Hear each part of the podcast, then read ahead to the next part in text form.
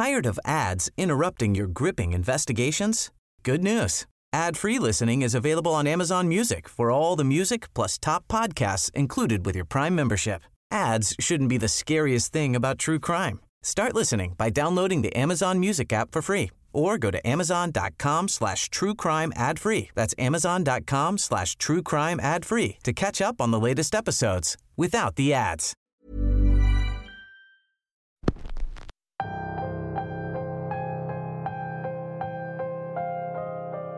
La onda de calor que nos azota está afectando incluso a los aparatos electrónicos.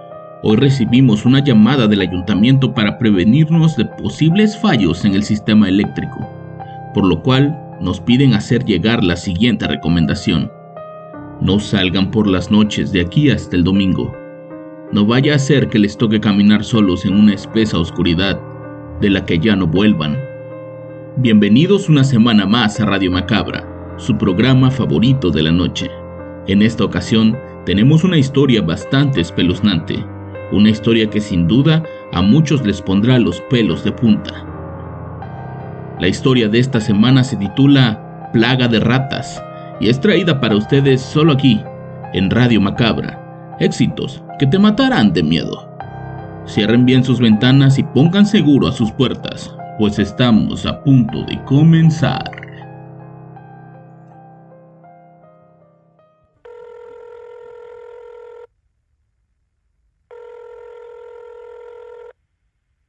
Buenas noches, número de emergencia. Quiero que vengan a terminar con esta plaga que no me deja dormir. Me tienen harta. Señora, ¿en qué le puedo ayudar? ¿Cuál es su emergencia? Hay un montón de ratas que no me dejan dormir. Señora, este número es de emergencias. ¿Corre usted algún riesgo? Yo no.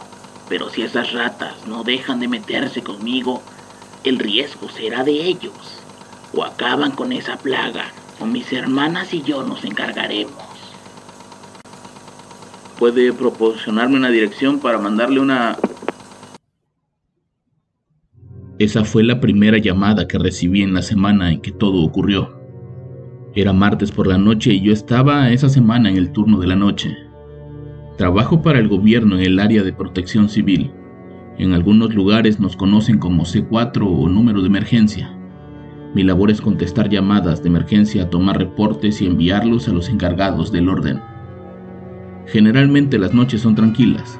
Reportes de accidentes, disturbios en la vía pública y algunos siniestros en casas son el tipo de llamadas que recibí en ese tiempo. Afortunadamente para mí, nunca me había tocado recibir un llamado mayor, pero esa semana fue diferente. Fue muy extraña por decirlo menos. Aún recuerdo las palabras de aquella mujer cuando llamó a la estación. En la ciudad donde vivo, la vida parece ser tranquila, un lugar rodeado de montañas y con paisajes verdes que te dan la sensación de vivir en el campo. La gente es aún educada con una con la otra, y al no ser tan grande es normal que todos se conozcan con todos. Por eso cuando el macabro hallazgo ocurrió, la dinámica de la ciudad cambió drásticamente. Algo que es muy común en la comunidad es escuchar todo tipo de historias sobre brujería, nahuales y fantasmas. El ambiente más o menos frío y la vegetación de los alrededores ayuda mucho para eso. La gente respeta mucho las prácticas esotéricas y hasta cierto punto les teme, en especial los mayores. Por eso cuando todo lo que les voy a contar sucedió, el rumor de que un aquelarre de brujas había sucedido se esparció rápidamente por la región. Fueron una serie de llamadas que hasta el día de hoy me dejan pensando y con un poco de miedo. Fueron tres para ser exacto. La persona de las llamadas era una mujer que, la primera vez que tuvimos contacto, se quejó de un grupo de ratas que no la dejaban dormir. Llamadas como esas recibíamos muy seguido, pero principalmente por fiestas con la música tan alta que molestaban a los vecinos. Generalmente en esos casos lo que hacíamos era enviar una patrulla al lugar para pedir que bajaran el volumen o terminaran con la fiesta. Pero en esta ocasión era diferente. Antes de que yo pudiera pedirle una dirección, la mujer colgó. Decidí dejarlo pasar. En mi infancia tuve que lidiar con vecinas que todo el tiempo estaban enojadas. Era como si odiaran la risa de nosotros, como si quisieran que nuestros padres nos mantuvieran encerrados.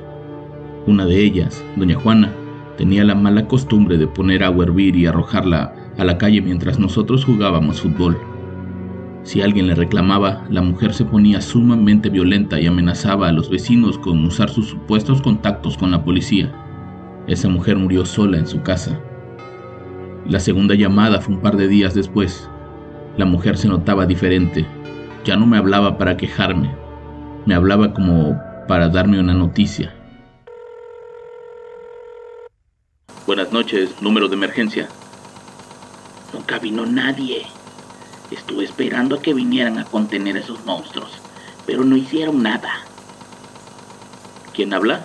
¿Cuál es su emergencia? Mi problema siguen siendo las ratas, pero no se preocupen, ya atrapé a una. Si las demás no me dejan de molestar, mis hermanas y yo iremos por todas. Señora, eh, ¿podría indicarme su dirección? Sabía que era la misma mujer de un par de noches atrás. Era la misma voz y seguía hablando de roedores, pero notaba que esta vez su actitud era diferente. Sonaba más confiada y amenazante. Pinche vieja loca, pensé mientras me disponía a tomar un descanso. En la zona de la cafetera estaba una de mis compañeras a la que le conté sobre las llamadas. Ella lógicamente se echó a reír. Solo a mí me pasaban esas cosas. Ella había estado recibiendo llamadas sobre un robo en una tienda muy conocida y sobre un accidente en la carretera. Nada que ver con las insignificantes llamadas que yo estaba contestando. ¿Te has puesto a pensar que esa mujer puede estar enferma y sola?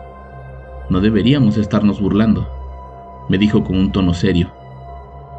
Sí, sí, eso me queda claro después de la primera llamada, por eso no le di importancia.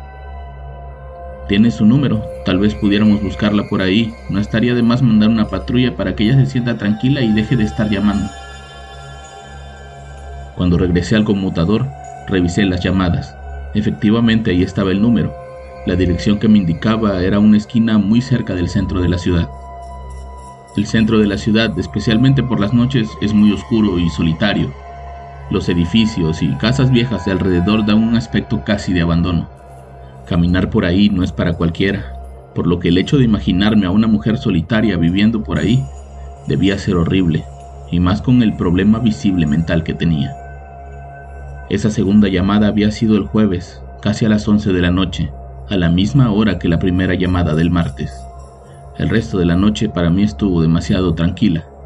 Era como si todos en la ciudad durmieran. Esa tranquilidad que anuncia lo que se viene y que sabes que va a ser fuerte. El sábado en la noche recibí la tercera y última llamada de esa mujer. Pero antes de eso, tuvimos el día más ajetreado del año. Desde que llegué a cubrir mi turno, no paraba de recibir llamadas de todo tipo. Asaltos, robos a casas, robos a negocios, accidentes, gente causando destrozos en las calles, peleas en bares, trágicos decesos y denuncias de desapariciones eran lo que tenían nuestros teléfonos sonando sin descanso. Esta noche el diablo anda suelto, así que los quiero muy atentos, fue la instrucción de nuestro jefe. Cerca de las 7 de la noche, mucha gente comenzó a llamar para denunciar que el cerro conocido como el Tigre Blanco estaba en llamas. Ese cerro se podía ver desde cualquier punto de la ciudad y era uno de los símbolos del lugar, por lo que era prioridad apagar ese incendio. Dimos aviso al cuerpo de bomberos, pero todo parecía conspirar en nuestra contra. En las únicas dos vías de acceso al cerro había accidentes aparatosos. En uno, un vehículo había quedado hecho pedazos debajo de un enorme camión. En el otro, una parte del camino se había desgajado debido al paso de un camión con materiales para construcción. Eso impedía el paso de camiones grandes y por lo tanto de las grúas y camiones de bomberos. Por más que las autoridades se ocupaban por despejar la vía, parecía imposible. La gente actuaba de manera rara, violenta, retadora, como muy sobreprotectora de esos caminos.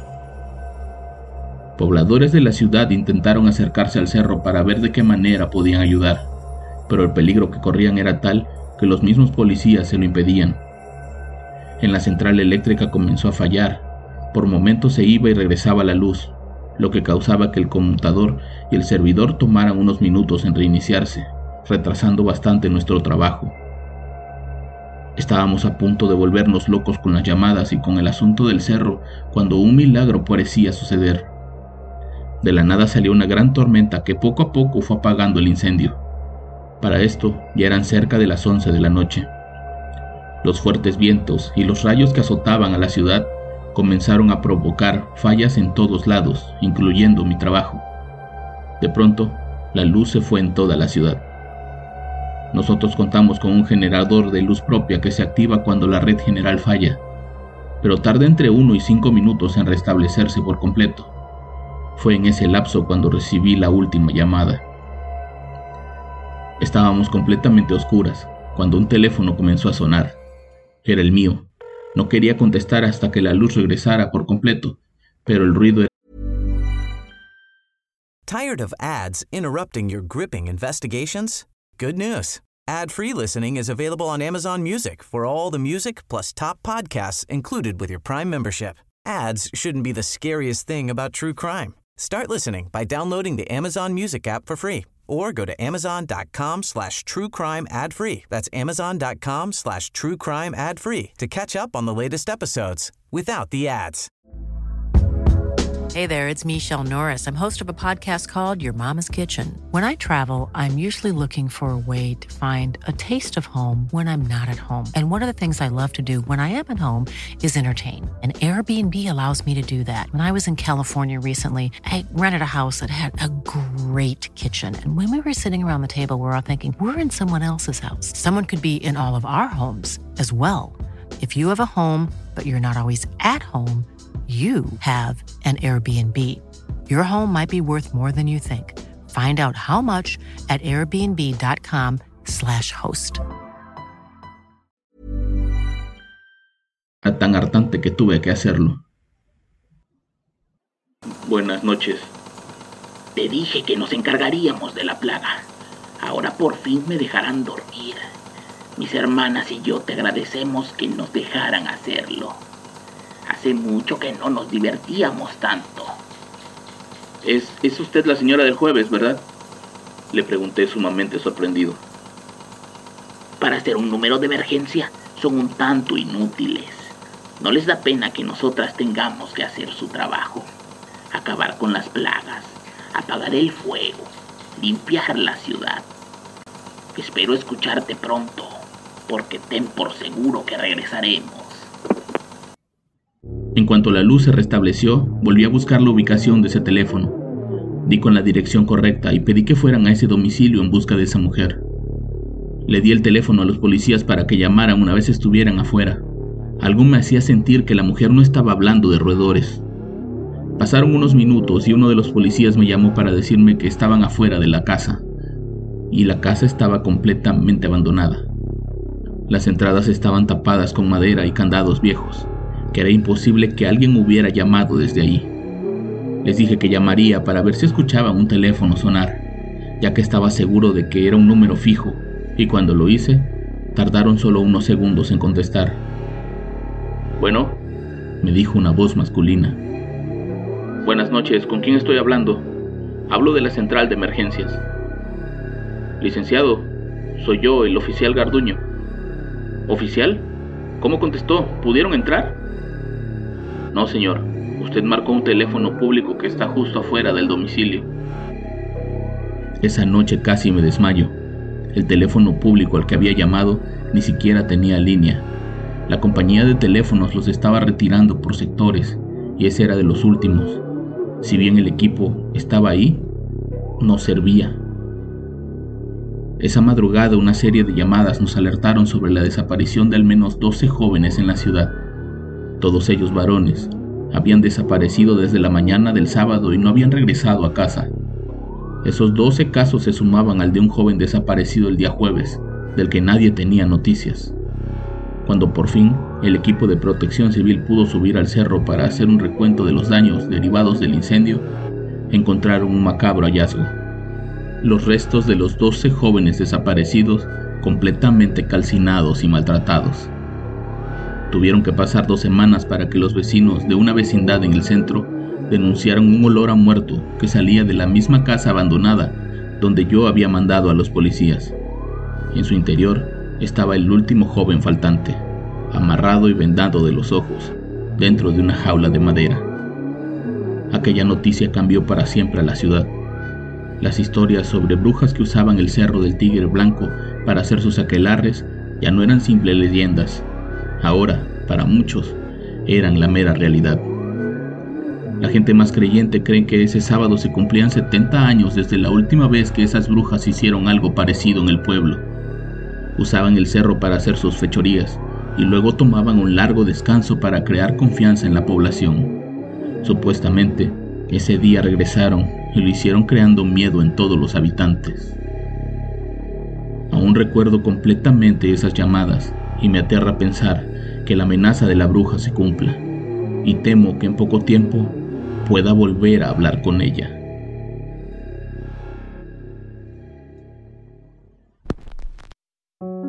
¿Cuántas cosas inexplicables no hemos escuchado de las ciudades?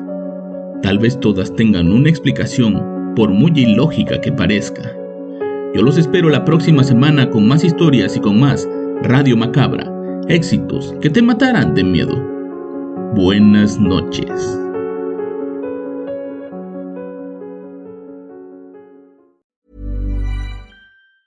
Tired of ads interrupting your gripping investigations?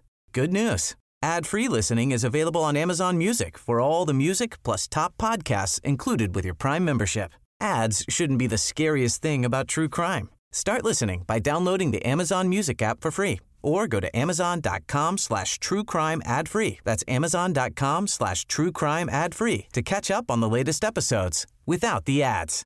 Want flexibility? Take yoga. Want flexibility with your health insurance? Check out United Healthcare Insurance Plans. Underwritten by Golden Rule Insurance Company, they offer flexible, budget friendly medical, dental, and vision coverage that may be right for you. More at uh1.com.